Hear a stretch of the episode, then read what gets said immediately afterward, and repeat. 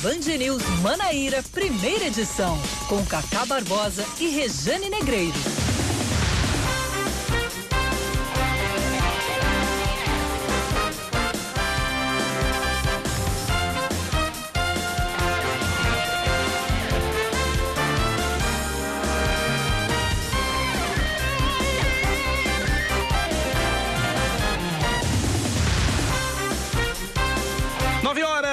28 minutos em João Pessoa, 9 horas 28 minutos na Paraíba. Bom dia, bom dia, bom dia. Hoje é sexta-feira, que alegria, alegria dupla, porque hoje é sexta-feira, amanhã é sábado e alegria porque o Anils voltou, que beleza.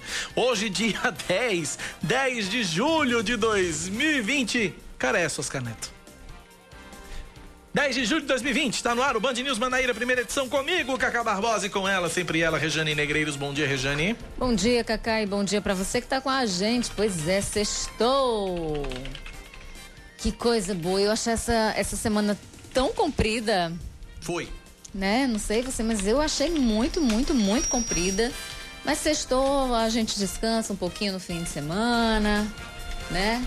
Porque assim, a gente sabe que o comércio está fechado, mas as atividades elas não param. A gente que está trabalhando diretamente na empresa ou em casa, quem trabalha em casa trabalha muito. muito. Essa história de teletrabalho aumenta demais, porque você trabalha de manhã, de tarde, de noite, se brincar de madrugada. Você trabalha muito em casa, né? Eu não sei se a percepção de vocês sobre isso, mas essa é a minha. Eu, pelo menos, quando estava em casa, trabalhava muito mais.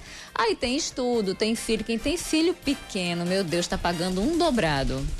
Ontem eu escutei um áudio, mas Cacá, eu me acabei de rir. Né? Uma senhora que ligou para a escola querendo falar com o responsável porque ela não aguentava mais, era muito dever, e o professor não podia, tinha que passar dever só no livro, no caderno não, porque ela já estava estressada e ela começou a chorar.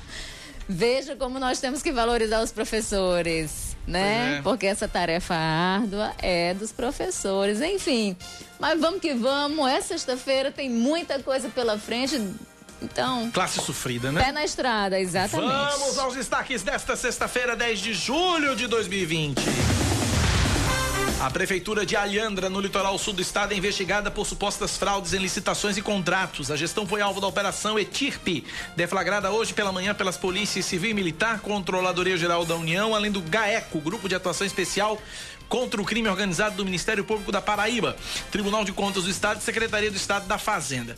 As investigações apontam fraudes em contratos de compras superfaturadas de plantas ornamentais, materiais para carteiras escolares e também funcionários a existência de funcionários fantasmas na prefeitura. A polícia estima que os desvios cheguem a 2 milhões e meio reais. Mais gente embolsando dinheiro público. É, é desvio daqui, desvio dali, né? É, é, impressionante como a pandemia acabou é, escancarando de vez o que há de pior na gente. Pois é. Não é?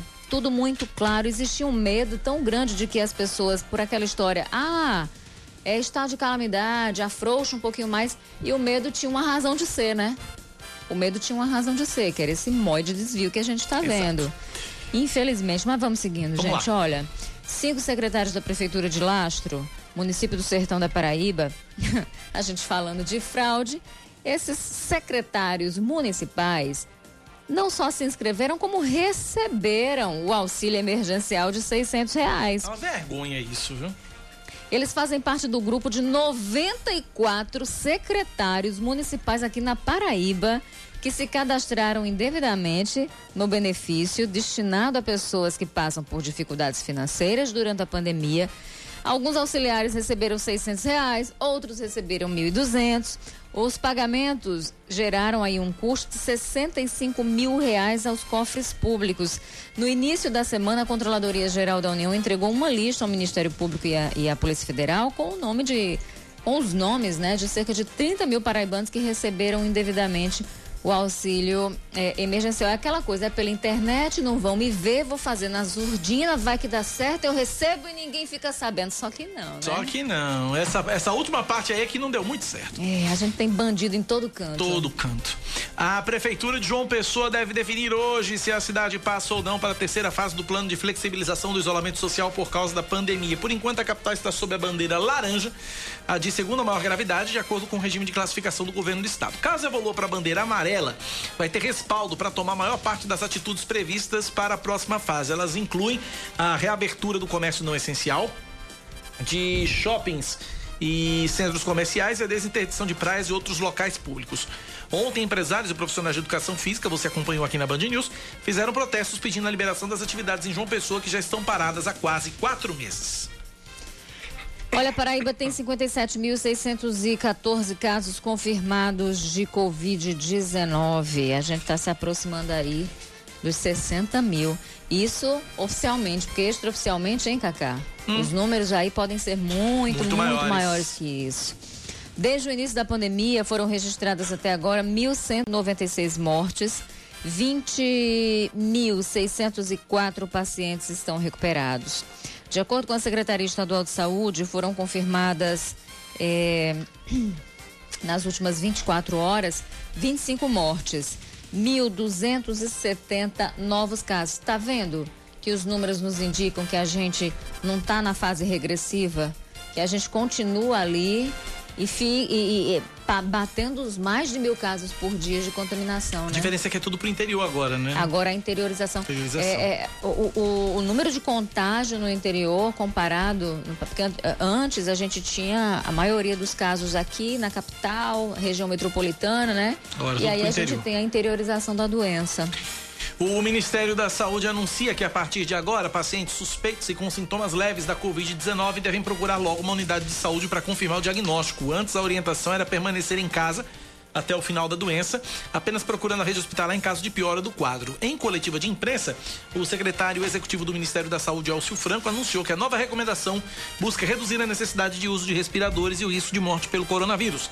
Ainda de acordo com o Ministério da Saúde, muda também a indicação para as equipes de saúde. Os profissionais da área devem indicar, melhor, devem iniciar o tratamento contra a Covid-19 assim que procurados pelo paciente, empregando, por exemplo, a oxigenoterapia. Futebol Rejane, calendário novo. É, a CBF divulgou né, o calendário de retomada do futebol aqui no Brasil. O Campeonato Brasileiro começa dia. Eita, Sami, Sami, depois pega minha garrafinha d'água, por favor. A CBF divulga o calendário de retomada. É, é, então, no dia 9 de agosto, o campeonato vai começar e vai terminar dia 24 de fevereiro. A Copa do Brasil recomeça no dia 26 de agosto, vai até o dia 10 de fevereiro. A Série B vai ser disputada entre 8 de agosto e 30 de janeiro, enquanto a Série C ocorre entre 9 de agosto e 31 de janeiro. Já a Série D tem a previsão de início ali em 6 de setembro, termina dia 7 de fevereiro. 7 de fevereiro, então isso só em é, 2021, vai tudo, né? Ano que vem, inclusive, é. o pessoal vai jogar Natal, Ano Novo, vai ter folga não.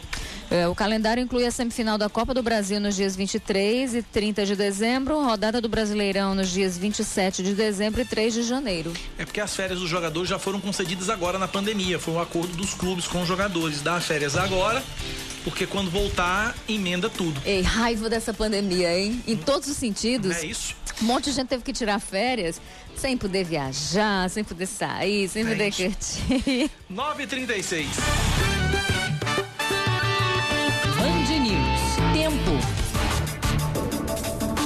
Sexta-feira em João Pessoa deve ser de sol entre nuvens pela manhã e pancadas de chuva à tarde e à noite, mínima de 22, máxima de 27 graus. Agora na capital paraibana, 28 graus é a temperatura neste momento. Campina Grande, Rejane. Vamos para Campina Grande. Previsão de hoje de sol entre nuvens. Pela manhã, pancadas de chuva à tarde Tempo aberto à noite, mínima de 17, máxima de 29. Tá fazendo 20 graus, 24 graus por lá, na verdade. 937 na Paraíba, 9911-9207 é o nosso WhatsApp, 9911-9207. Abraçando Tonho Gesseiro. Tá colocando o gesso do nosso ouvinte, o Jorge Henrique, ouvindo a Band News FM. Massa! Que convertido pra Band News. Oba! Olha que maravilha. Um abraço, Tonho. Beijo, gente. gente. viu? Uh, o Josueliton em Sapé, mande um abraço pro meu amigo Oscar Neto, já tá por aqui, Oscar chega cedo aqui. Já ouviu seu abraço e retribui. É, já retribui também aqui. E outro ouvinte aqui, final do telefone 2228. Bom dia, o aplicativo da Caixa não está realizando pagamento. Só diz a mensagem, tente mais tarde, já tem uns quatro dias ou mais. Quatro dias que estou tentando. Vocês podem conseguir a resposta do que está acontecendo? Eu vou pegar, sabe o jogo do passo ou repassa? Eu passo a resposta para Samara Gonçalves, passar para a Caixa Econômica Federal, descobrir o que é está acontecendo no aplicativo. Mas vai dizer que a, a, resposta padrão é a demanda. É a demanda, desculpa, é sempre a demanda. A resposta é, é, é a resposta é uma, é uma instabilidade passageira. Então, meu amigo, é o seguinte: é joelho no chão e oração, viu? 9 e 38 na Paraíba, 9 da manhã, mais 38 minutos. A gente começa este jornal falando exatamente. É a Operação Stip, é? Operação Chip. Vamos falar então dessa operação lá no município de Alhandra. É a operação que investiga fraudes em licitações e contratos. Estimativa da polícia é que o esquema criminoso tenha desviado mais de 2 milhões e meio de reais dos cofres públicos. Na linha, conversamos agora com o superintendente da CGU, a Controladoria Geral da União, é, aqui na Paraíba, Severino Queiroz. Superintendente, bom dia, bem-vindo à Rádio Band News FM. Sem medo. Bom dia, bom dia ouvintes Band News FM, bom dia Cacá, bom dia Região Alexandre Negreiros, mais uma vez aqui para prestar esclarecimentos aí sobre as investigações no combate à corrupção aqui na Paraíba. É, superintendente, a primeira pergunta que eu lhe faço é a seguinte: como é que vocês chegaram a, essa, a, a, a esse, a, esse número e a essas informações? Foi através de denúncias? Como é que, como é que tudo começou? Olha, o, o início da investigação foi com aquele processo é, da aquisição de plantas ornamentais, que foi veiculado na mídia é, alguns meses atrás, onde é, aproximadamente 600 mil reais estavam sendo gastos, ao invés de, de o dinheiro ser entregado em, em, combate ao Covid. Então, a partir dali, é, foi dado início à investigação, verificando outros processos de licitação e contratos, onde foram verificados indícios de irregularidades em contratos no valor de aproximadamente 10 milhões de reais, todos é, referentes a licitações vencidas ou por parentes do prefeito de Alhandra ou por amigos do prefeito de Alhandra. Quer dizer que tudo começou então com uma, uma denúncias envolvendo uh, irregularidades já da pandemia, pelo que eu entendi, é isso? Já durante o período da pandemia, mas não ah, um processo voltado à aquisição de, de material para a pandemia.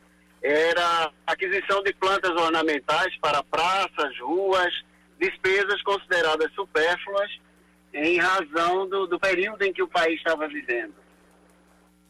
Agora, é, qual, o, que, que, o que, que acontece daqui para frente? Não tivemos prisões, não é isso, superintendente? Isso. 18 mandados de busca e apreensão, todos cumpridos. Aqui é João Pessoa, Cabedelo, Guarabira e Garaçu, envolvendo oito empresas, é, a Prefeitura de Alhandra e algumas pessoas físicas. Agora, é, recebeu o material apreendido pela, pelas equipes, ainda temos equipes em campo cumprindo mandado e daremos início ao trabalho de análise dos materiais apreendidos para é, dar prosseguimento às apurações. Uh, deixa eu aproveitar a sua passagem aqui pela Rádio Band News FM para a gente falar a respeito da, do auxílio emergencial. É, o auxílio emergencial que tem muita gente uh, recebendo de forma indevida. Agora, 94 secretários municipais da Paraíba receberam auxílio emergencial, superintendente.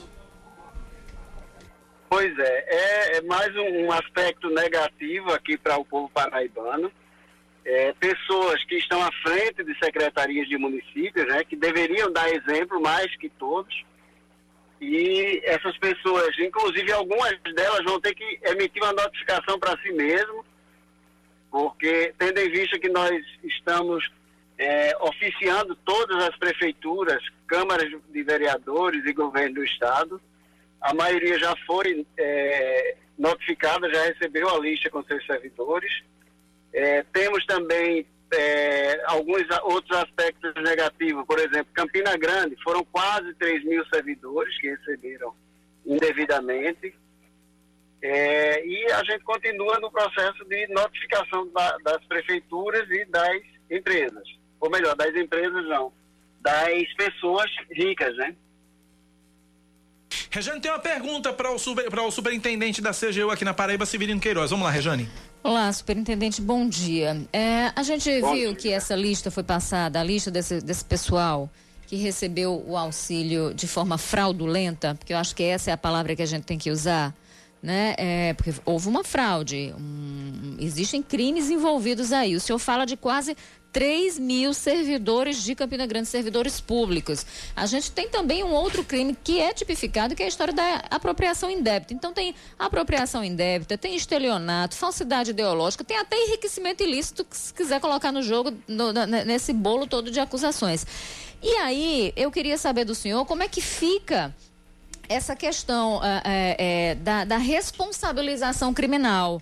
Porque, ao meu ver, não basta devolver o dinheiro, né? Porque não foi, não foi uma simples brincadeira de ser pobre, foi de fato a tentativa e, com, e, e se conseguiu em muitos casos de burlar o sistema e de é, é, fraudar né, a coisa pública mesmo, de receber dinheiro indevidamente. Então, nesse sentido, a mim não basta só devolver o dinheiro, né? E eu queria ouvir o senhor um pouquinho sobre isso, sobre essa, ah, sobre essa responsabilização criminal dos envolvidos. Vamos lá. Vamos por partes. O público é, que recebeu o auxílio emergencial, no caso dos servidores públicos, eles são divididos, o público é dividido em três, três grupos, tá? Um grupo é, de aproximadamente 40% dos servidores, esse grupo solicitou o auxílio emergencial. Então, houve uma atitude dolosa por parte dessas pessoas. Mas temos cerca de 60 pessoas que não solicitaram o auxílio emergencial. Essas pessoas receberam é, por estarem cadastradas no CAD Único ou então por serem beneficiários do Bolsa Família. Então, por a, o Ministério da Cidadania não deter a informação de que essas pessoas eram servidores públicos, em razão de a grande maioria dos municípios, câmaras municipais, e governo do estado possuírem regimes próprios de previdência, então o INSS não tem essa informação de que essas pessoas são contribuintes e que estão empregadas. Então, por isso, o, o Ministério da Cidadania, no afã de conter a fome, de entender que essas pessoas estariam em vulnerabilidade social hum. E também em situação emergencial, acabou liberando automaticamente o auxílio para essas pessoas. Sim, me Ontem, permita, me permita, é, um, me permita um adendo, tá superintendente. O senhor está me ouvindo? É.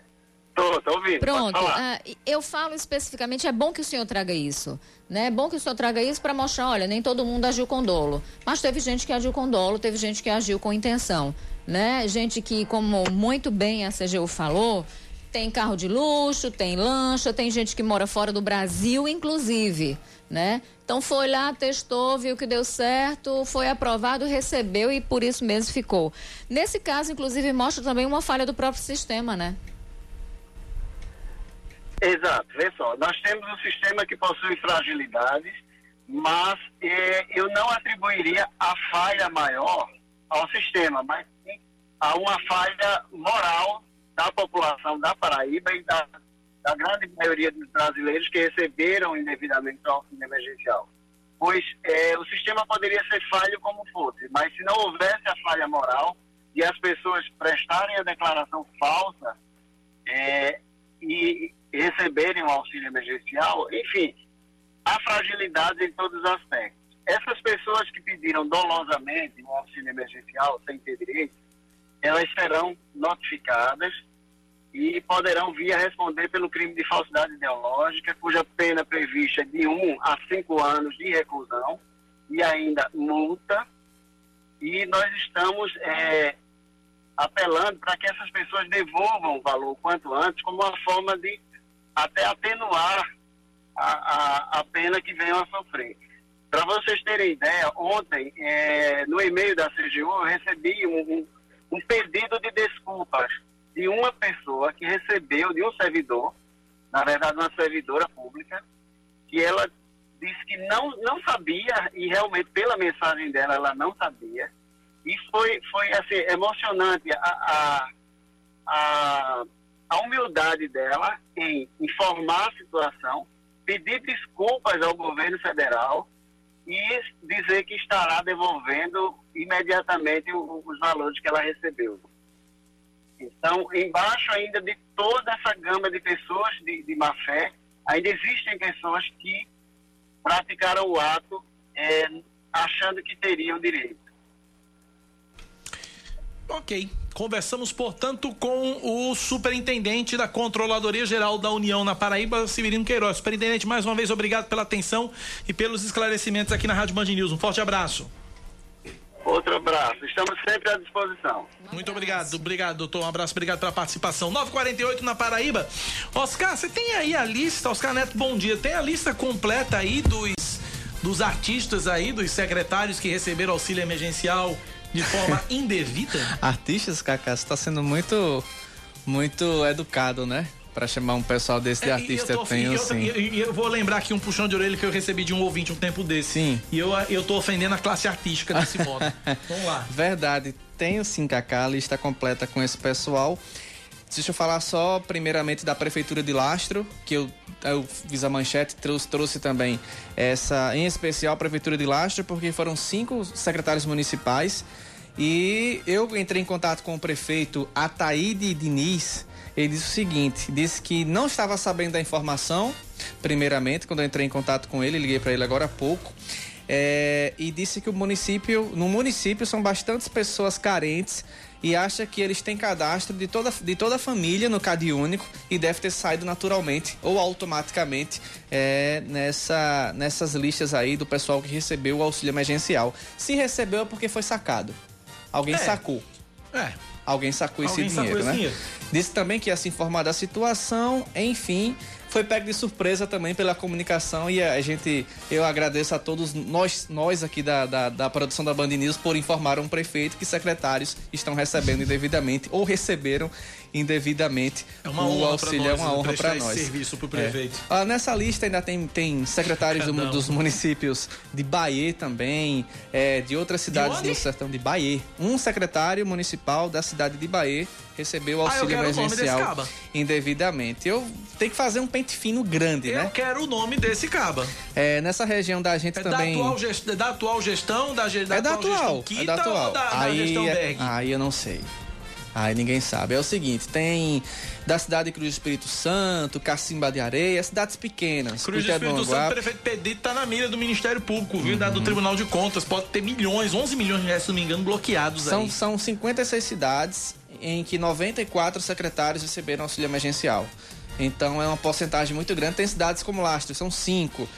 É, Santana dos Garrotes são três, Riachão do Poço, pequenininha ali perto de Sapé, também são três, Lastro é Serra é Grande. Lastro é Tem dois mil e poucos habitantes. Lastro é, é pequeníssimo, eu conheci o Lastro. Deixa uhum. eu trazer uma informação aqui, porque essa, essa entrevista com, com o Severino Queiroz, da CGU, ela foi bem importante em um aspecto né? A gente, a gente separar o joio do trigo. Então teve gente que recebeu ali porque te, é, é, teve intenção mesmo, uhum. né? Eu vou lá, vamos ver, recebi, no final das contas saí rindo porque ganhei, em alguns casos, 600 reais em um mês, né? Ali, ganhei.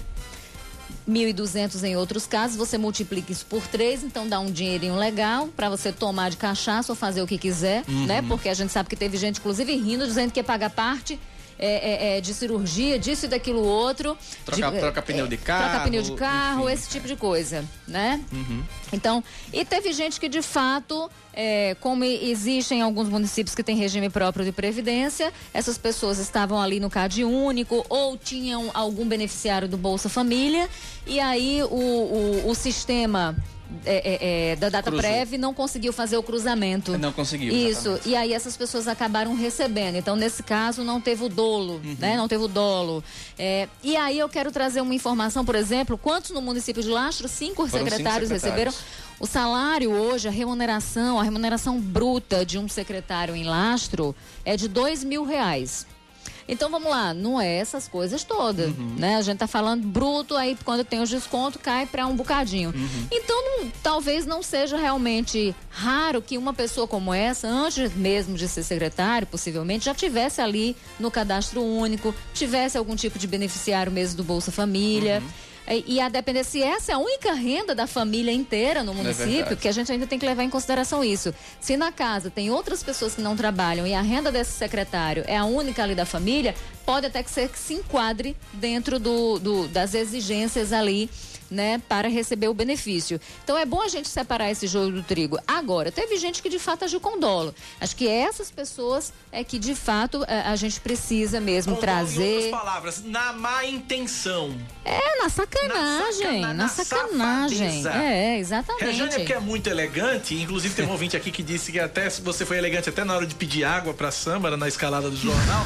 Mas a Rejane é tão elegante que ela disse: não, é dolo. Dolo não, é safadeza, é cara de pau. É, Por então- exemplo, um secretário municipal de Patos. Patos é uma cidade, cidade- cidade grande. Vê aí, Rejane. Vejo Dá já. pra tu dar uma pesquisada. Ter recebido também. Bahia, bicho, também aqui. Um secretário municipal de Bahia. Que Ah, eu mas vou. Bahia, mas Bahia tem explicação. vou né? eu entrar já dei a nessa explicação missão. ontem aqui, né? Bahia eu já dei a explicação ontem aqui, não vou ser repetitivo, eu já, eu já diagnostiquei o problema de Bahia já. Pois É. bem, aí são, são 30 mil servidores da Paraíba enquadrados nesse, nesse regime aí. Nos servidores, quando saiu a lista, eles souberam dividir quem estava já cadastrado no Cade Único, quem fez Pelo aplicativo pelo aplicativo são 6 mil servidores do- dos 26 mil. É, mas nos secretários a gente não teve esse filtro Patos, da é? CGU. Patos. Eugênio, eu acho. Eu vou, eu vou chutar, acho que Patos deve receber uns 8 mil a 10 mil reais o secretário, será? Pelo tamanho da cidade? É, Vamos ver.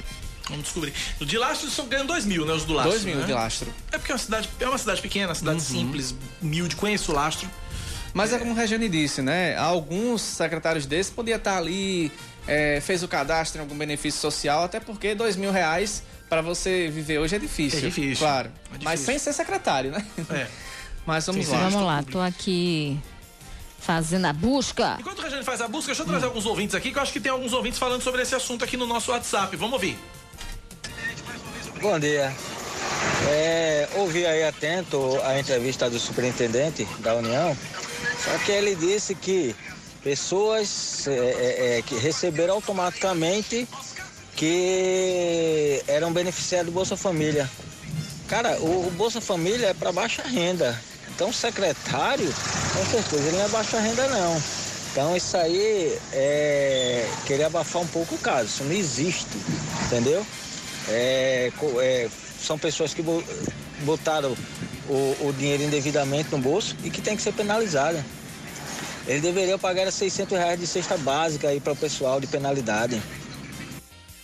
Mais um aqui dizendo o seguinte, olha, é, já conheço várias pessoas que receberam sem ter direito. Ele quer. Ó, vamos atrás do telefone, Samara e Oscar, para o pessoal denunciar. O, o- o ouvinte aqui tá dizendo que conhece várias pessoas que receberam auxílio emergencial sem ter direito. E é importante fazer essa denúncia também. Vamos lá, eu tô Encontrou patos aí, Rejane? Sim, sim. Um é secretário municipal secretário? em Patos ganha 7 mil. Então, veja, é pelo tamanho da cidade, pela, 7 mil, né? é, pela renda, Dá né? Pelo PIB da aí de cidade. População, tamanho da população. Então. É, exatamente. Ganha 7 mil, em lastro 2 mil. Então, como eu falei, num caso desse de um secretário que ganha 2 mil, se na família tem quatro pessoas e essa é a única renda da família, de repente pode ser que isso se, se, se, se encaixe ali, enfim. Mas é, é bom que a gente deixe claro exatamente isso. Em alguns casos, de fato, as pessoas receberam porque antes, anteriormente, elas estavam ali cadastradas no Cade Único e no Sim. Bolsa Família. E aí, em alguns municípios existe o regime próprio de previdência e aí a gente tem um erro no sistema. O sistema da DataPrev não conseguiu fazer esse cruzamento. Foi lá e depositou o dinheiro automaticamente. Né? Então você tem ah, fragilidades nisso aí quando a gente fala de auxílio emergencial. Uma fragilidade vem do sistema. Planejamento né? também, né? Um, um sistema, um, um- um sistema que, que é, foi que tem tem até resolvido o problema de parte das pessoas que precisam, mas que é cheio de problemas, né? E do outro a gente tem a questão moral. Né? Ou seja, de gente que age de forma imoral mesmo. Agora, é preciso que a gente diga também que, com relação a essa história desse auxílio emergencial todo, O, desde o início, o Ministério da Cidadania e o governo trataram essa questão como simples e mera bancarização. Só recebe quem tem CPF, só recebe quem tem conta em banco, né? Então, gente, quantos invisíveis não tem CPF? Não tem documento. Mais uma vez eu trago aqui o caso da dona Lidiane, que a gente mostrou. Ela é só uma dos milhões de invisíveis, dos invisibilizados desse país.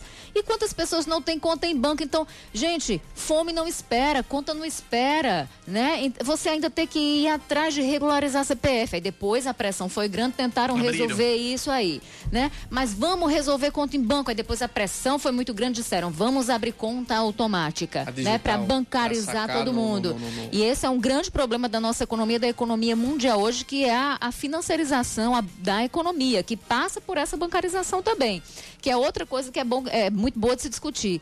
Mas a gente teve um, um, um, um, processo elitizado, um processo elitista que não conhece, de fato, as grandes e imensas fraturas que nós temos no nosso tecido social. Gente que não tem absolutamente nada, gente que não é considerada cidadão, gente que não existe para o nosso sistema. Né? Então, é, simplesmente se fechou os olhos para isso. O que, que, poderiam ter feito? A gente tem é, o sistema é, é, único de assistência social, o SUAS. O SUAS foi, ó, rejeitado como um filho pródigo. Eu quero lá saber de você, vá embora e não volte mais, porque foi assim que foi feito com suas, né? Então você tem prefeituras, municípios, estados que trabalham ali, que fazem todo um processo de identificação das pessoas mais pobres, das populações vulneráveis, carentes, e isso foi desprezado. Se isso tivesse feito desde o início, em vez de ficar com aquela questão de bancarização, de isso e daquilo, porque é muito legal o sistema informatizado, mas ele está mostrando aqui suas deficiências consequências. Uhum. Né? E se isso tivesse feito desde o início, se houvesse uma conversa, se houvesse um diálogo da esfera federal com as esferas municipais, a gente não estava passando por isso. Pois Tanto é. problema. O problema é de quem se cadastrou e achou que não ia ser descoberto. Problema moral. E, proble e o problema também do aplicativo que deixou essas brechas aí para todo mundo entrar nesse bolo, gente que nem precisava. Problema técnico. Problema, problema generalizado. Ouvintes aqui participando. Bom dia. É uma situação bem complicada. Cobrar moral da população que sofre da imoralidade de não ter o básico: saúde, segurança e educação. Falou e disse. César de Jaguaribe, país que dá espaço para todo tipo de corrupção. Quem ganha dois mil não tem direito. Me desculpem. É o César de Jaguaribe. É, aí não sou eu quem digo. É. Aí quem vai dizer é a situação de cada família. Porque sei lá se essa pessoa tem não sei quantas pessoas dentro de casa, porque é. É, você... é porque é a renda familiar, né? É, renda familiar, renda exatamente. Familiar. Vamos lá, mais participações. Aí eu não sei. Bom dia, Cacá. Bom dia a todos da Band News, é, Jane. Olha, enquanto tem alguns que recebem sem ter direito, quem tem direito não recebe porque o caixa tem não permite não consegue pagar a conta, a pessoa passa horas e horas numa fila virtual, quando entra não consegue pagar a conta, não consegue transferir o dinheiro, ou seja, não recebe, né? Porque é auxílio emergencial. Emergência já significa dizer que é para imediato. E isso não vem acontecendo. Um abraço. Um abraço para você. Olha, para a gente trazer informação, para a gente trazer dado para essa discussão, para não ficar na história do acho, uhum. né? Então a gente trouxe aí o superintendente da CGU, que trouxe informações que são importantes. A gente traz informação aqui direto do sistema do Tribunal de Contas do Estado, que traz, né, esses dados, salários, remuneração, e isso é importante para a gente entender. Mas eu tô aqui com o, o, o site aberto com, do governo com as informações referentes ao auxílio emergencial.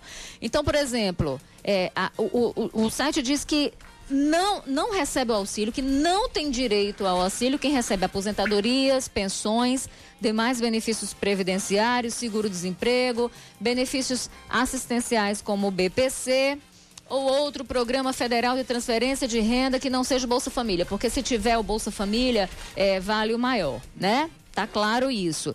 Todos os beneficiários devem ter mais de 18 anos de idade, cadastro de pessoa física ativo. Isso já é uma grande porcaria, essa história. Se eu não me engano, essa história dos 18 anos foi revista para mãe, para mãe solo. Porque é, é, você tem que ter mais de 18 anos. Como se a gente vivesse numa realidade onde nossas jovens e nossos jovens não engravidassem precocemente e não tivessem família antes disso. A gente tem um monte de família de adolescentes né, desassistidas, sem emprego, fora da escola, ou seja, são vários problemas juntos. Então você já tem uma barreira aí.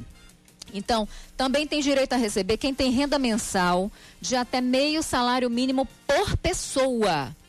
Então, veja que quem recebe dois mil pode se enquadrar. Por quê? Porque a renda mensal da família não pode, da família inteira, ela deve ser de até 3.135.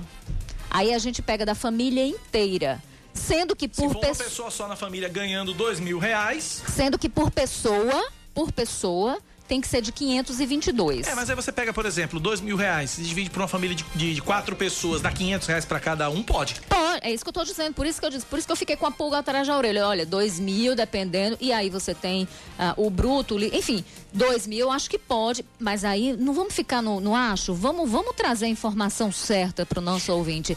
E aí eu fui atrás dessa informação para trazer para você. Então, a renda mensal do grupo da família, ela pode ser de até 3.135. Se passar disso, acabou.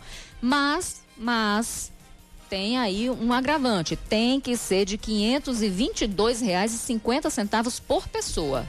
Se a família se enquadra, pode receber. Aí tem outros, não ter recebido rendimentos tributáveis acima de 28.559 reais e 70 centavos em 2018. A renda familiar considera os rendimentos de todos os membros que vivem na mesma residência, exceto os pagamentos de Bolsa Família. Bom, é, finalizando aqui esse bloco, vou agradecer a minha querida amiga, colega, jornalista Lilian Pedreira, que está ouvindo a gente. Beijo para você, Lilian. E ela diz o seguinte, ó, por que vocês não chamam alguém da Data Pré para dar entrevista? Meu sonho. Meu sonho entrevistar alguém da Data Prévia. Meu porque... sonho entrevistar alguém da Data Prévia e da Caixa Econômica Federal, porque é um negócio difícil. Não, a Caixa até fala, mas é. É, é tudo... é muito difícil. Mas, mas, qualquer pergunta que a gente faz é com a Data Prévia. Eu conheço muita gente que trabalha na empresa de dados, já ouvi que o, o problema é o cruzamento de dados e não é do sistema da empresa. Há vários problemas e o principal é na comunicação governamental, direcionamento até mesmo o sistema da própria Caixa da Receita. É, aqui em João Pessoa mesmo. É, não, mas aqui em João Pessoa a gente já tentou. Eu, Samara, vem cá, Samara. Samara que é quem agenda as nossas Mas é isso, é aquilo que o, próprio aqui. superintendente da CGU falou. É uma questão de cruzamento quantas de dados que a Data Prev não consegue quantas fazer. Vezes Samara Gonçalves tentou entrar em contato com a Data Prev para agendar uma entrevista aqui e o povo da DataPrev diz, não respondeu ou você não conseguiu contato. N vezes, eu já perdi as contas de quantas vezes você já fez isso aqui. E faz tempo, porque os cabas não, não falam não, os cabas não respondem não. Os cabas da DataPrev não respondem. O espaço está aberto para DataPrev. Se alguém da Data Prev quiser me ligar, quiser ligar agora, quiser participar, então tem aqui da, tem, tem, tem Data Prev João Pessoa também.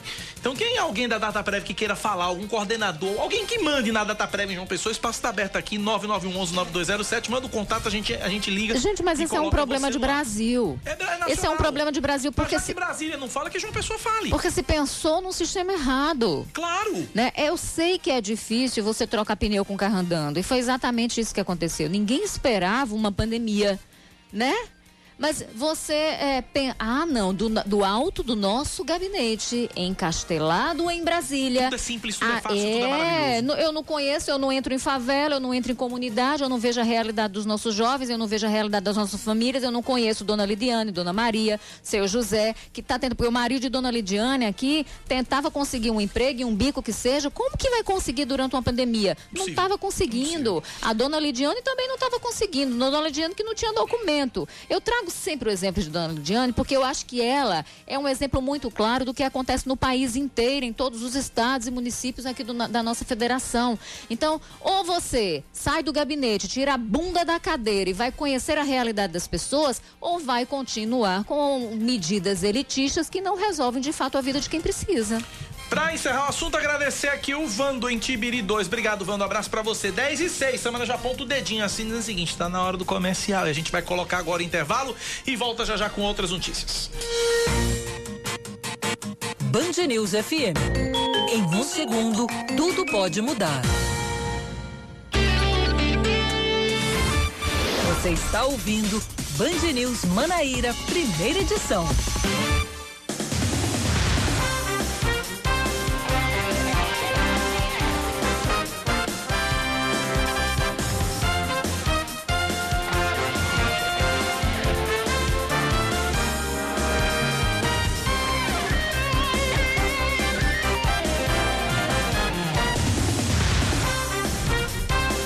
São 10 horas e 9 minutos. A gente está de volta.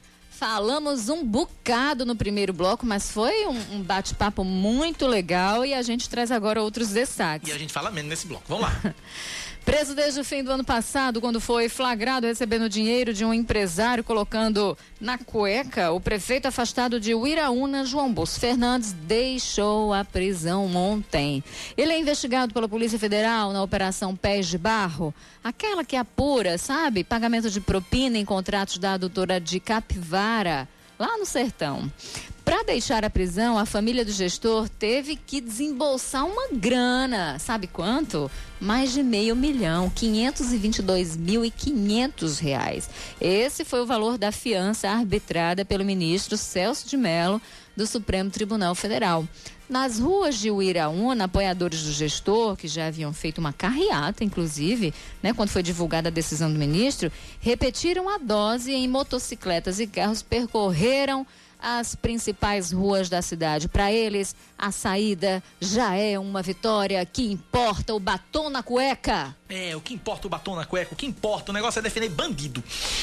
Terminam hoje as inscrições para o Sistema de Seleção Unificada 2020.2, com 4.942 vagas em três instituições públicas da Paraíba.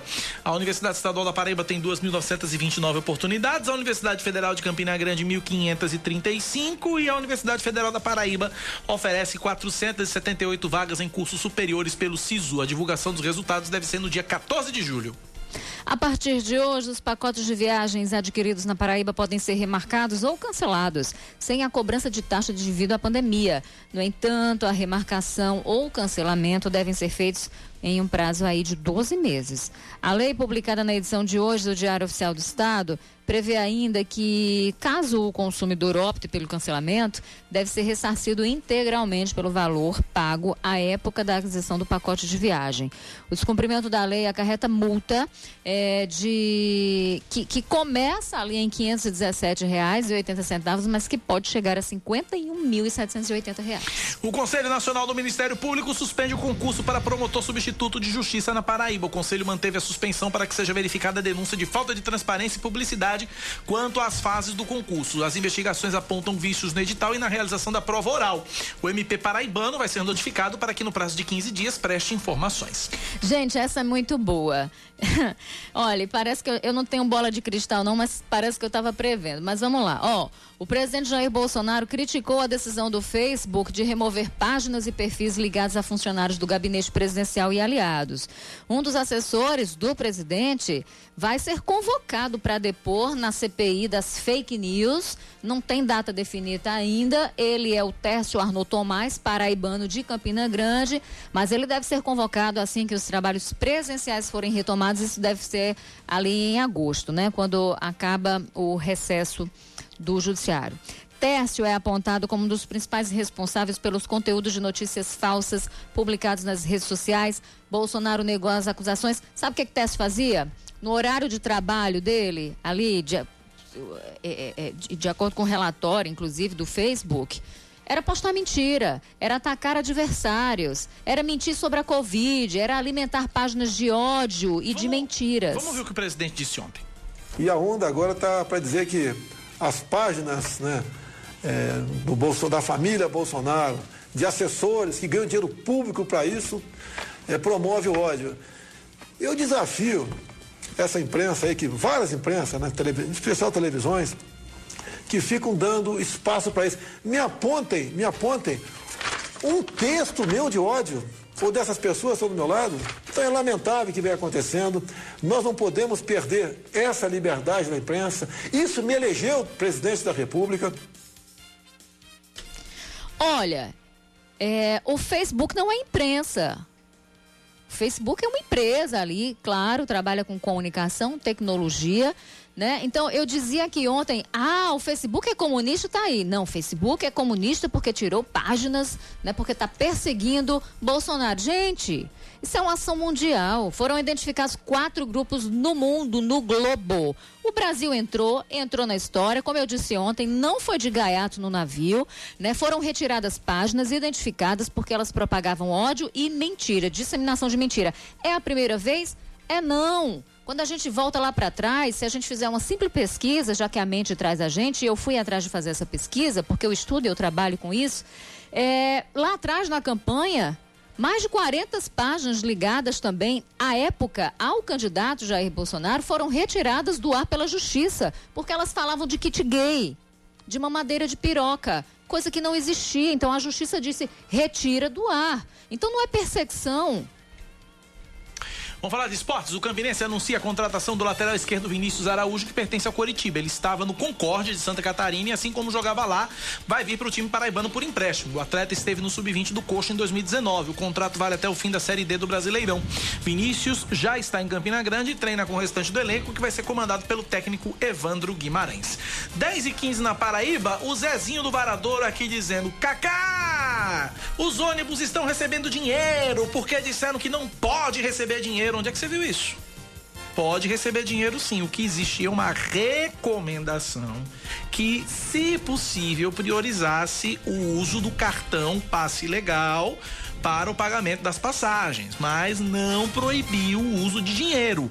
Apenas se é, é, recomendou que os usuários evitassem. É diferente, tá certo? 10 e 15 na Paraíba, 10 da manhã, mais 15 minutos. 9911-9207, mais ouvintes participando aqui no nosso WhatsApp. Bom dia, Cacá. Tudo bem? Aqui é o Gustavo Bezerra, de Paratibe. Cacá, eu gostaria de falar só a respeito de uma situação que a gente está vendo diariamente aqui na nossa cidade, né? Que é o pessoal no, nos sinais, principalmente os venezuelanos, né? Pedindo ajuda.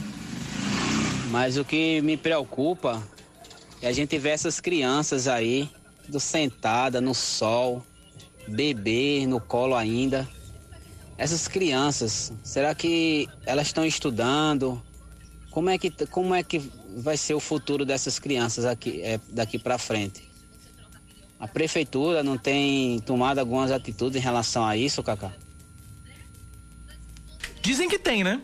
Dizem que tem tomado. Mas não é o que está aparecendo. Mais participações.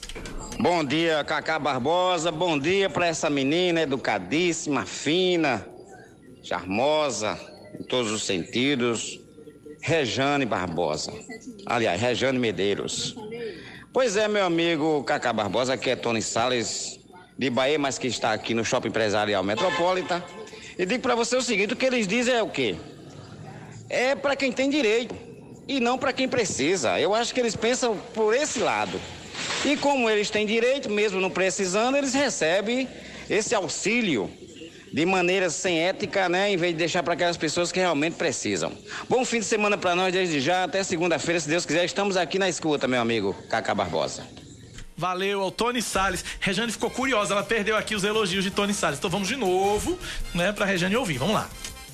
Bom dia, Cacá Barbosa. Bom dia para essa menina educadíssima, fina, charmosa, em todos os sentidos. Rejane Barbosa.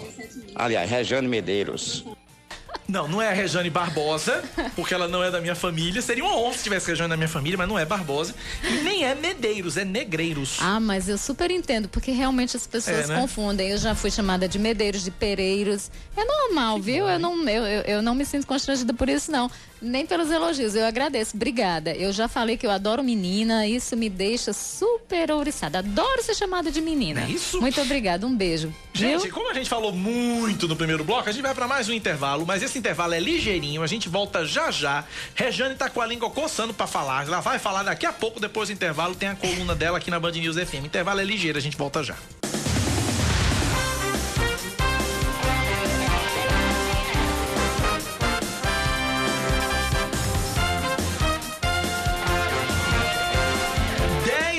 21, Rejane Negreiros. Vamos a mais destaques rapidinho. A Arquidiocese da Paraíba diz que o nome do arcebispo Dom Manuel Delson está sendo usado para que golpes sejam aplicados. Estão usando o nome até do arcebispo. Pelo, pelo WhatsApp, os bandidos pedem dinheiro que supostamente seria para auxílio financeiro a uma turma de jovens que pretende entrar para o seminário. Os golpistas se passam pelo arcebispo, dizendo que ele mudou o número do telefone e informa uma conta bancária que está no nome de outra pessoa. A Arquidiocese afirma que as campanhas solidárias acontecem através das paróquias, comunidades, pastorais e serviços devidamente regularizados. Inclusive, os golpistas procuraram dois deputados federais, Rejane Negreiros, Efraim Filho e Rui Carneiro. Rui quase que caía. Foi mesmo? Só que aí o que, que aconteceu? Rui ligou pro número, entre aspas, antigo do arcebispo. E aí conseguiu falar com Dom Delson.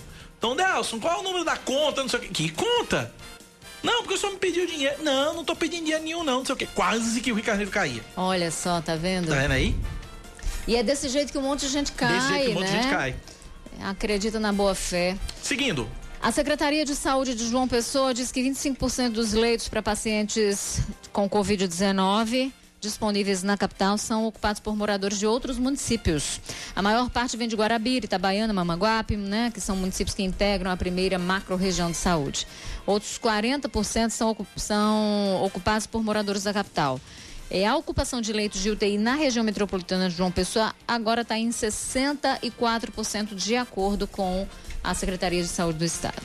As máscaras faciais em TNT podem custar de 2 a 25 reais em João Pessoa, de acordo com a última pesquisa do Procon Municipal. O levantamento foi divulgado ontem e visitou 15, 11 farmácias da capital, trazendo preços também de álcool gel 70% entre 50 ml e 1 litro. O litro do álcool em gel custa entre R$ 31,99 e R$ 37,50. Álcool caro da gota.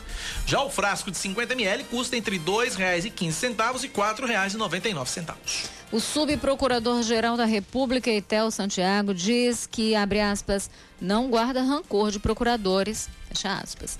Isso depois de ser alvo de um pedido de afastamento do cargo. O paraibano foi denunciado por membros do Conselho Superior do Ministério Público por causa de declarações a respeito né, do presidente Jair Bolsonaro em uma entrevista à CNN.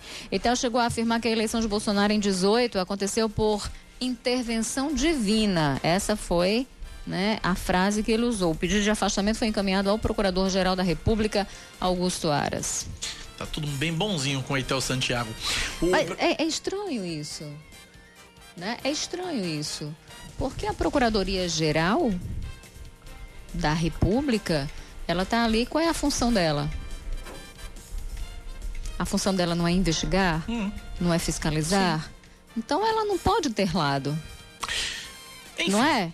Mas aqui tudo Nem tem de um, nem de país. outro. É, esse nesse é o país problema. agora, esse é o problema. Esse é o problema. O Brasil registra, de acordo com o Ministério da Saúde, 1.220 novas mortes causadas pelo coronavírus em 24 horas. No mesmo período, foram 42.619 casos de Covid-19. Ao todo, o Brasil soma 69.184 vítimas e 1.775.779 registros da doença. 1 milhão 54.043 pacientes recuperaram, o que equivale a 60% do total. Esportes, Rejane Negreiros. O atacante Dudu assinou o contrato de empréstimo com o Aldo Rail. É isso? Do Catar por um ano? Eu tenho uma dúvida se é Aldo Rail ou Aldo Rail, mas enfim, é um time lá do Catar. É. O Palmeiras recebe 7 milhões de Sabe, euros. eu tenho certeza. ah, eu, eu também. O, o Palmeiras recebe, gente, 7 milhões de euros com uma cláusula de opção de compra por mais 6 milhões. O Verdão vai manter 20% dos direitos econômicos passando numa venda futura, pensando, né, na- cl- claro, numa venda futura. É, foram duas semanas de negociações e agora oficialmente o Palmeiras perde o maior ídolo do elenco. O jogador deixa o clube com dois títulos de campeonato brasileiro, além de uma Copa do Brasil. Dudu jogou 305 partidas com a camisa alviverde, marcou 70 gols e fez 78 assistências. Política, com Rejane Negreiros. Fala que eu te escuto, Rejane. Falo, mas fala agora.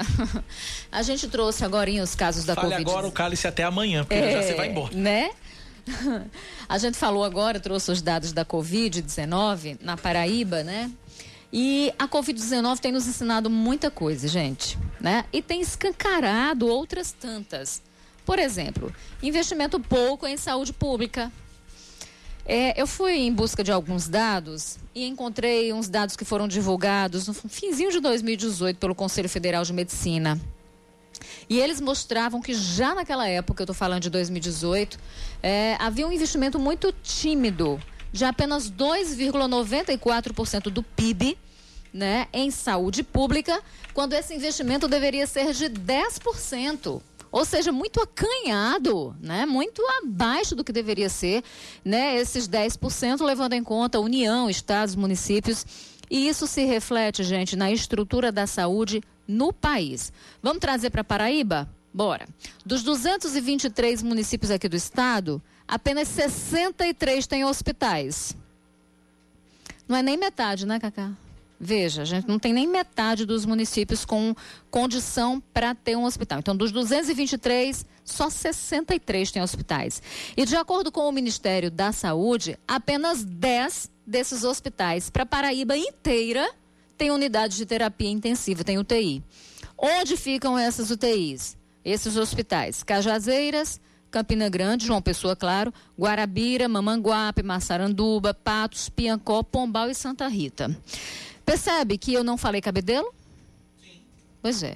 Aí os três leitos, Rejane, que foram abertos recentemente ali no município de Cabedelo, que sofreu derrota na justiça, não pôde reabrir as atividades não essenciais, porque é, é, tem um dos maiores números de casos e de incidência da doença aqui no estado, ou a seja... Mega UTI de Cabedelo com três leitos, né? É. É um número de casos a cada a cada mil habitantes, quando a gente fala dessa incidência, que é, é quantos casos a cada mil habitantes. Então, a, a, de Cabedelo também é super alta.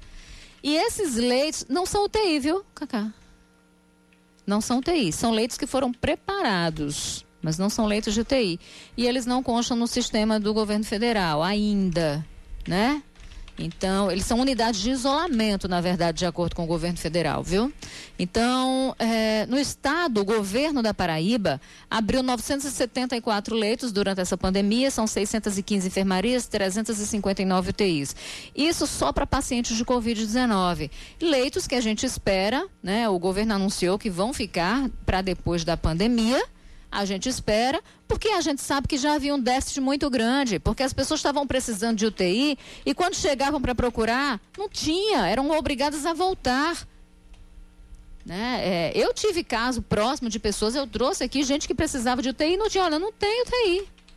Perdoe, tem que esperar. E quantas pessoas já sofreram por isso?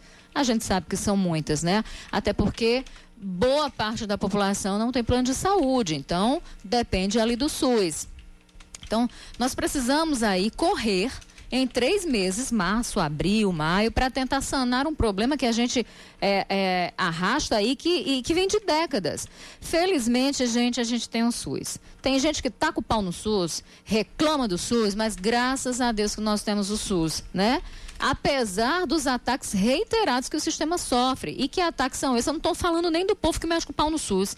Eu falo da falta de investimentos mesmo, né? Que esses investimentos que são como óleo dentro de uma engrenagem. Sem isso, a máquina trava, a máquina quebra, a máquina para.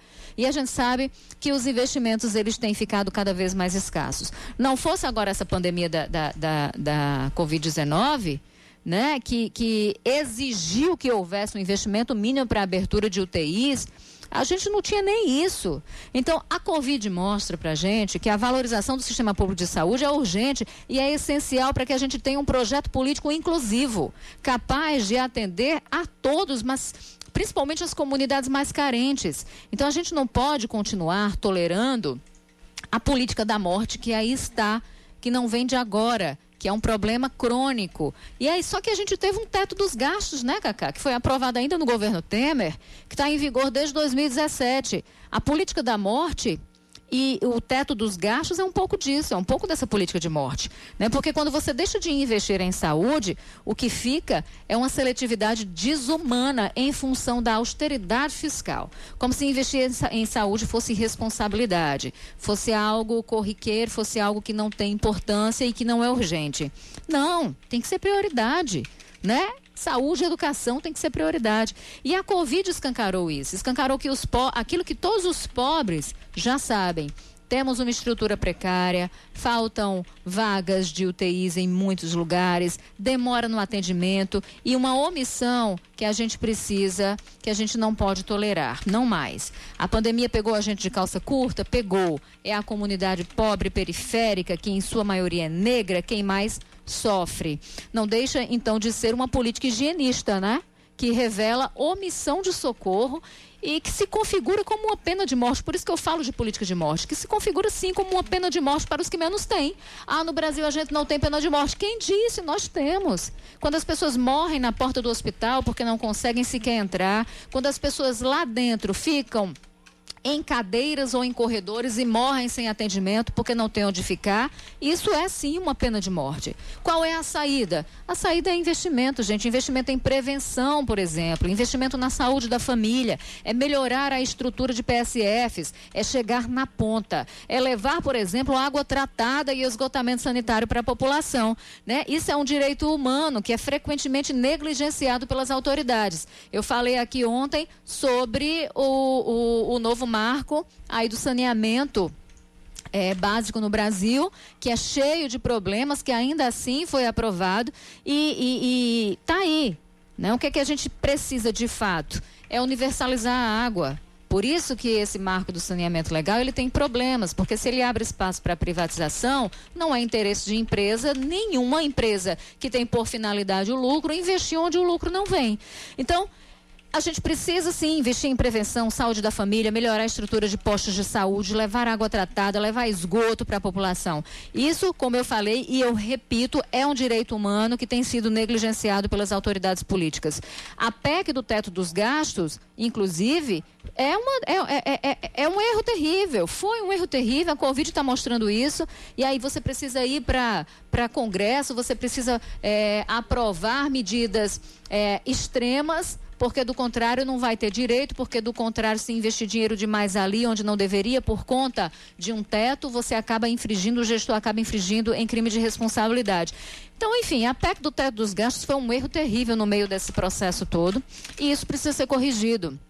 Nisso, inclusive, repousa a responsabilidade de deputados federais e de senadores. A Covid-19 trouxe essa pauta para a gente e essa discussão precisa ser para ontem, viu, Cacá?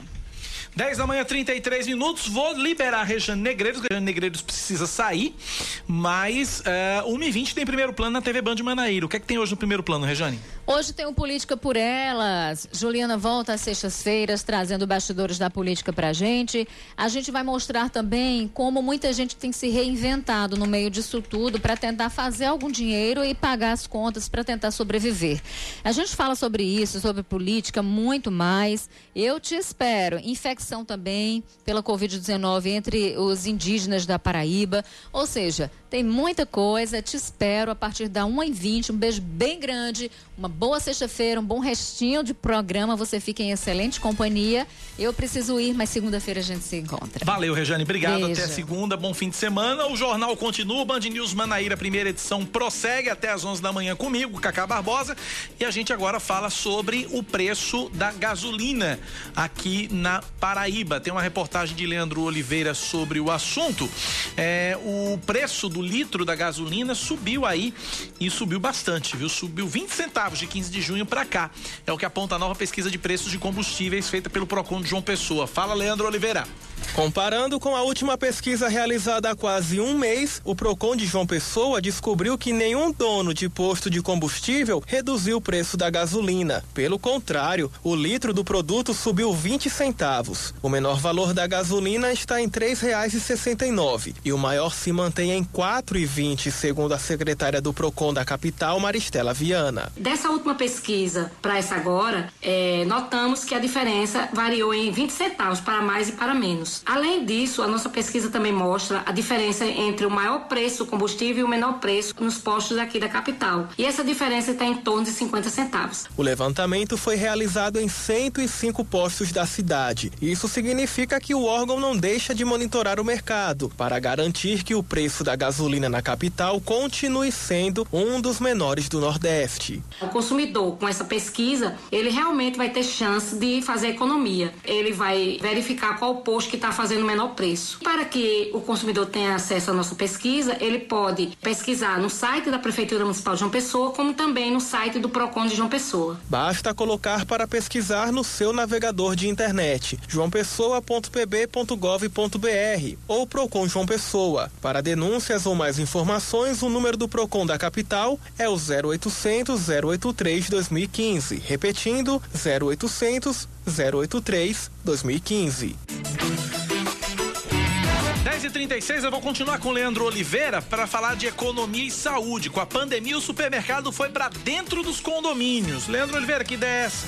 Em tempos de pandemia, muitas coisas ganharam outras funções. A casa virou escritório, academia e por que não cinema? A transformação foi rápida para que todos, apesar de confinados, pudessem manter a vida dentro de uma certa normalidade. E as ideias não param. Agora, áreas comuns de condomínios aqui em João Pessoa se transformaram em pequenos supermercados. A intenção é fazer dessas pequenas lojas uma maneira confortável de ter acesso a alimentos sem ter que sair de casa e assim ajudar a frear o avanço do coronavírus. Nesta época de isolamento social, a ideia caiu bem. No prédio do Adriano Trócoli, no bairro do Bessa, basta o bancário descer e passar pelo mini mercado montado no térreo. Nós evitamos de sair de casa, a gente tem aqui vários supermercados próximos, mas a comunidade aqui não se compara. A gente ter dentro de casa é, um mini mercadinho, né, uma conveniência,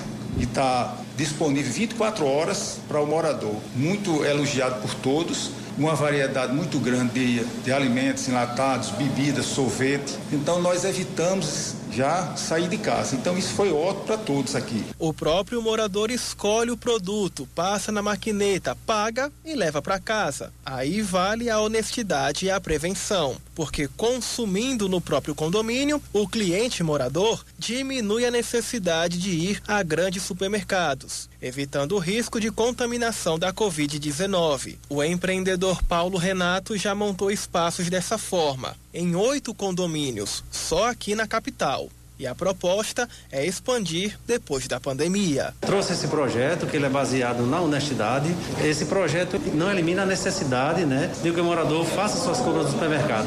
Mas ele deixa de sair desnecessariamente para compras pequenas, compras básicas, um, dois, três itens que está faltando no seu dia a dia. Ele vem no mercado de forma simples, escolhe o produto, passa no leitor de código de barra, escolhe a forma que ele quer pagar, cartão de crédito, cartão de débito, os vales alimentações, as suas carteiras digitais, pagou e volta para o seu apartamento sem contato com ninguém é, e dentro do conforto da sua residência. Exemplo de que, em meio a uma crise, o problema deve ser usado ao seu favor. Segundo especialistas, basta manter a calma, ter uma ideia para conseguir uma solução, reinventando ou recriando. 10 e 39 intervalo rapidinho, a gente volta já já com o último bloco do Band News Manaíra, primeira edição. Até já.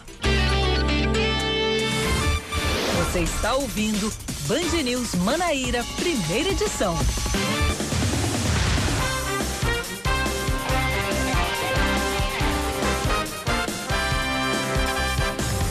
10 e 41 dois homens e uma mulher foram presos ontem à tarde suspeitos de aplicar golpes em clientes de um supermercado em Santa Rita. De acordo com a polícia, o trio pedia doações de cinco reais debitados no cartão de crédito para ajuda na realização de uma formatura do curso de jornalismo, oh meu Deus, em frente ao estabelecimento. De acordo com uma das vítimas, os suspeitos diziam que seria realizado o sorteio de uma bolsa feminina e um fone de ouvido entre os doadores. Policiais disseram que o golpe foi descoberto quando uma funcionária pública que havia havia feito a doação, foi pagar as compras no caixa do supermercado e descobriu que o cartão estava sem limite, pois além dos cinco reais, outros valores foram debitados. O trio, que é do Rio Grande do Norte, foi preso em flagrante com a maquineta usada no golpe, uma quantidade de cocaína e o suposto brinde que seria doado, é melhor, que seria sorteado entre os doadores. Polícia Militar monitora a divisa da Paraíba com Pernambuco após uma fuga registrada ontem no presídio de Limoeiro, no estado vizinho. O helicóptero Acauã está sendo utilizado. De acordo com o governo de Pernambuco, a fuga aconteceu por volta das quatro da manhã, depois que os detentos explodiram um dos muros da unidade.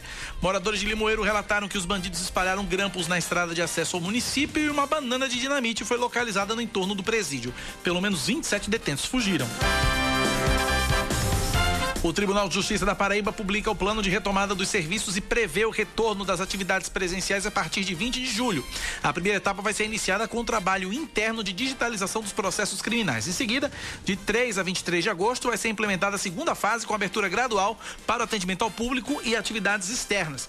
O foco vai ser na realização de audiências com réus presos e menores apreendidos. A reabertura mais ampla deve acontecer no dia 24 de agosto.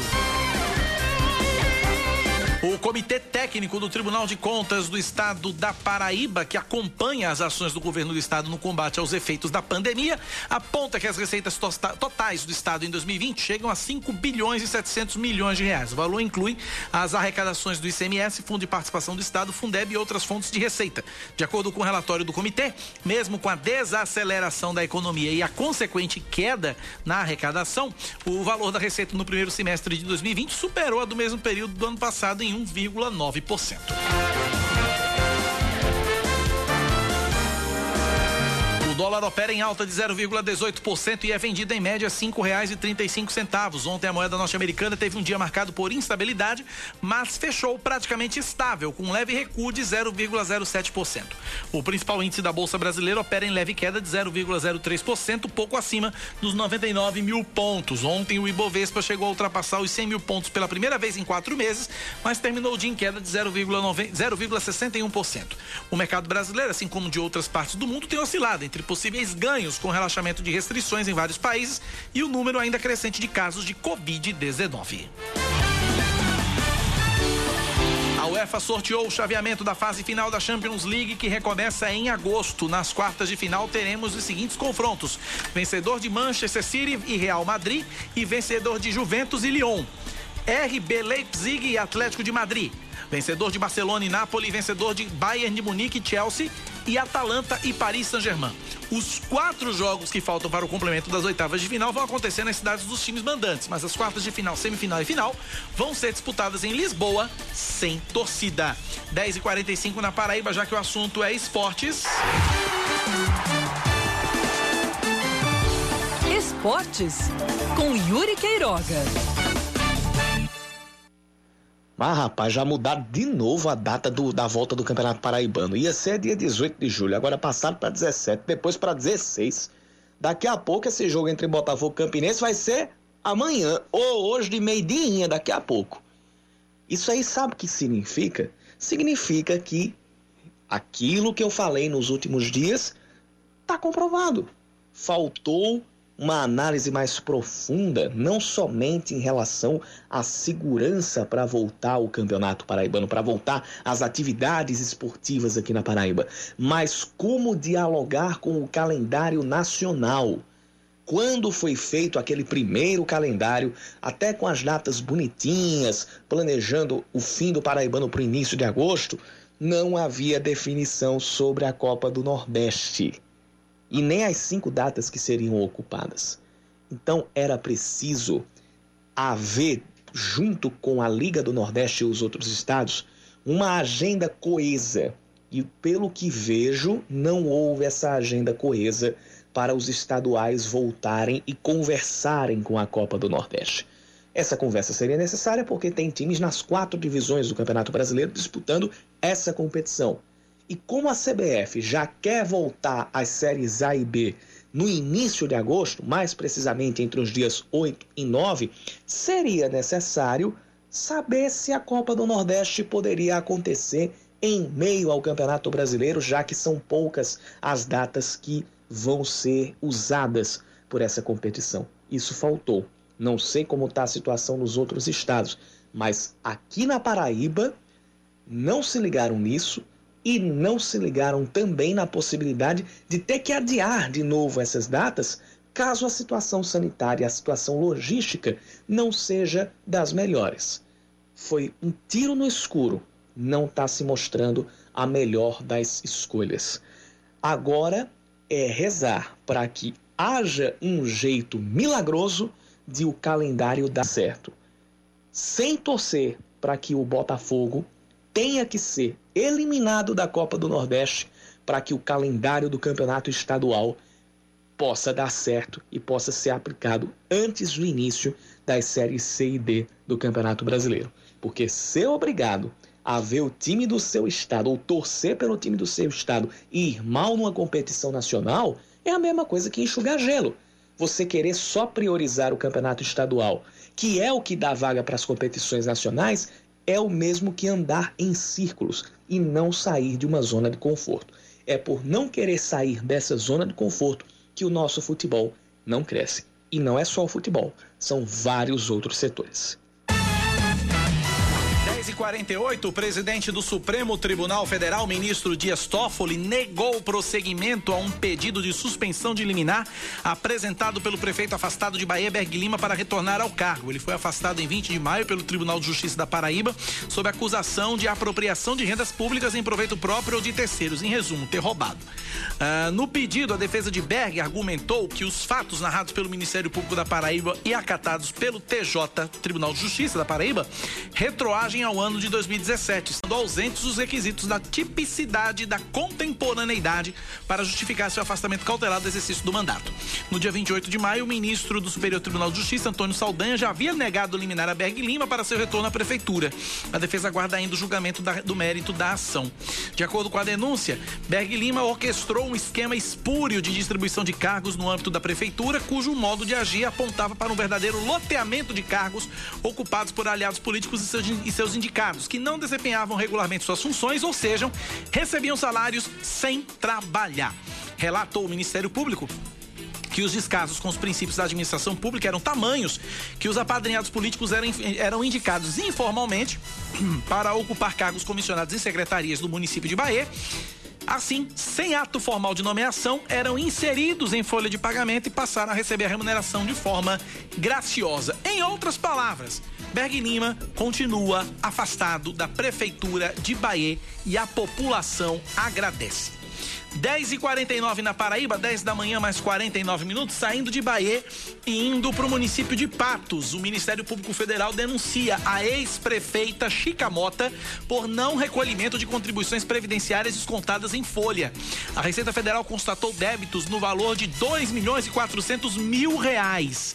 É o pedido, da condena... o pedido de condenação é do Ministério Público Federal, da ex-prefeita de Patos, Chica Mota.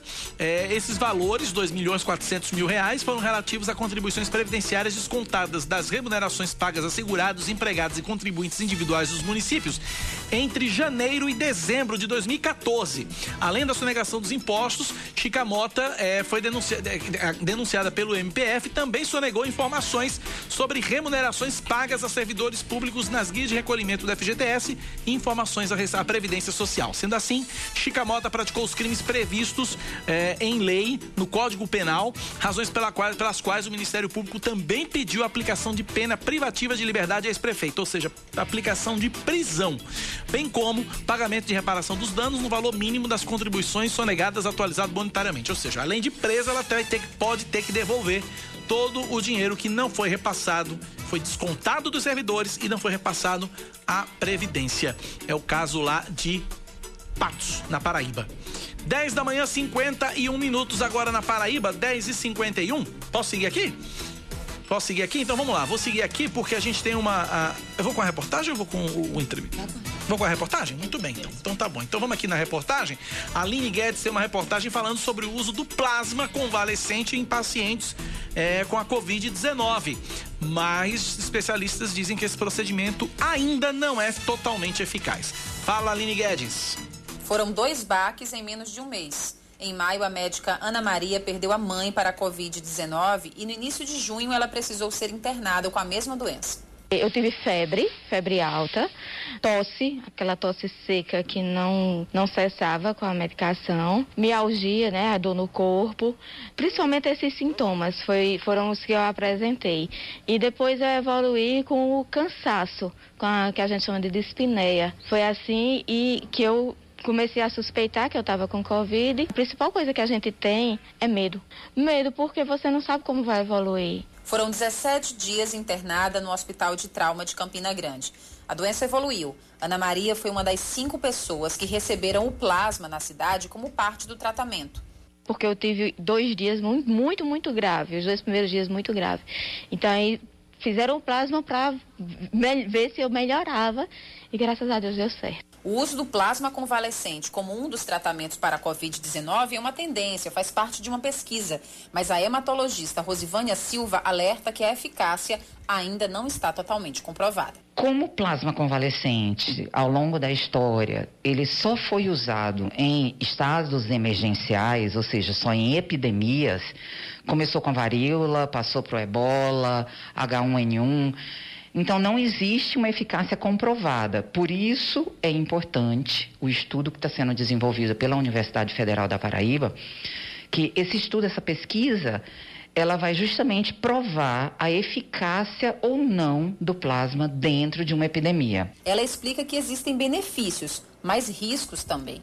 Eu tenho um paciente ideal para usar o plasma que nesse momento que é o quê? Aquele paciente que está na fase inicial da doença, que ainda não desenvolveu a chamada tempestade de citocinas, ou está no início dela. Então, nesse paciente, se eu barrar uma certa quantidade de vírus, eu sei que ele não vai desenvolver a forma grave da doença. Então, nesse paciente, na balança, é mais benefício arriscar. No paciente que já está na tempestade de citocinas, que já está na fase grave, se eu der o plasma e, na verdade, tiver uma certa quantidade de vírus, eu vou matá-lo. Então, na minha balança médica, existe uma fase em que eu posso arriscar. E eu arriscaria sempre no paciente que ainda está no início dos sintomas. Naquele que já está na doença grave, eu não arriscaria usar. Na Paraíba, a doação de plasma para o tratamento da Covid-19 está sendo realizada no Hemocentro, em João Pessoa.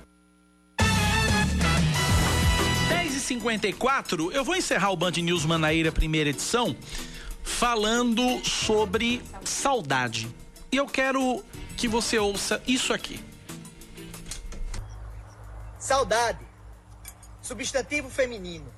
Sentimento melancólico devido ao afastamento de uma pessoa, de uma coisa ou de um lugar. Ou a ausência de experiências prazerosas já vividas. Eu já tentei, mas eu não me lembro. Quando que o mesmo sentimento foi capaz de abafar todo mundo pelo mesmo sofrimento? Saudade de ir, saudade de vir, saudade de vô, saudade de vó, saudade de mãe, saudade de pai, do filho e do espírito de tantos que já não estão mais entre nós. Eu tô com saudade do público, saudade do teatro, de ir ao cinema, festival, feira de rua, de circo, de um palco. Eu tô com saudade desse tempo perdido. Eu tô com saudade até de chegar no estabelecimento e ser mal atendido. Saudade de cumprimentar na rua um conhecido, de jogar bola com os amigos, um churrasco na casa do vizinho. Ah, eu tô com saudade até de ir pra esquina ver o povo falando mal da vida alheia. Não que eu faça isso com frequência. Mas era quase toda sexta-feira. Ai, eu tô com saudade. Falar mal da vida alheia é muito bom. E essa voz que você acabou de ouvir é do ator paraibano Tardelli Lima. Ele fez sucesso no filme brasileiro, premiado internacionalmente, Bacurau. Ele era o prefeito corrupto do filme. E ele publicou nas redes sociais um vídeo muito maior do que esse áudio que a gente colocou agora, falando de saudade em meio à pandemia do coronavírus que viralizou na internet. O vídeo viralizou e tomou conta. E a gente conversa com ele a partir de agora. Tardelli, bom dia, bem-vindo à Rádio Band News FM. Bom dia, Cacá. Bom dia a todos os ouvintes. Um prazer estar aqui conversando com vocês sobre essa saudade.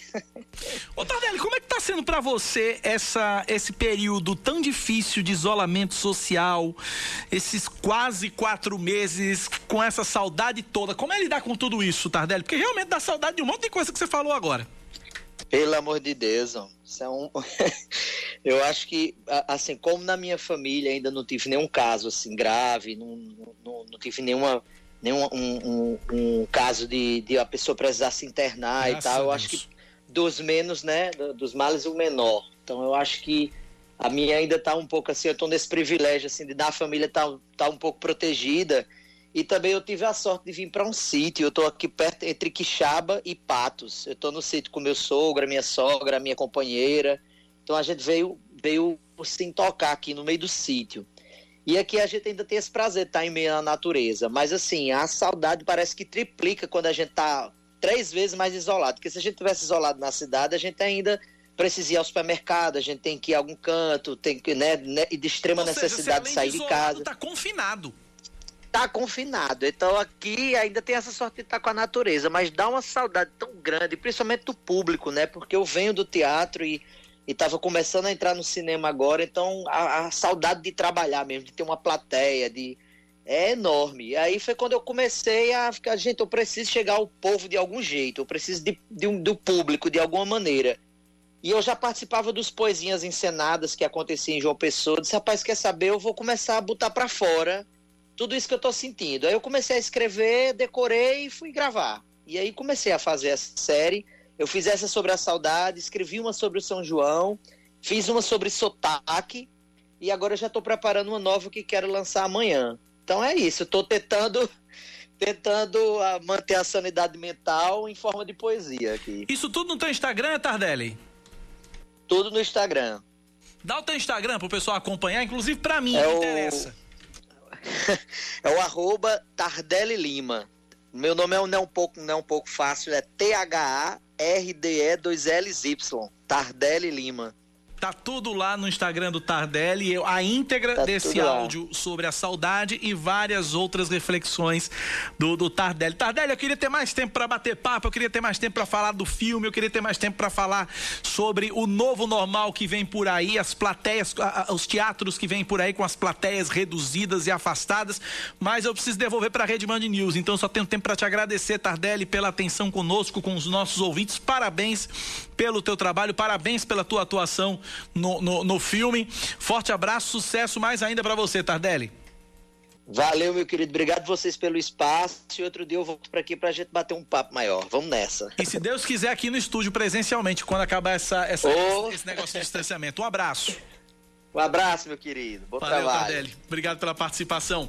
10h59 na Paraíba, ponto final no Band News Manaíra, primeira edição. Eu volto amanhã, mas não aqui na rádio. Volto na TV Manaíra Band, a partir das 6h50 da noite com o nosso Paraíba Urgente em formato especial, em formato de entrevistas, tá bom?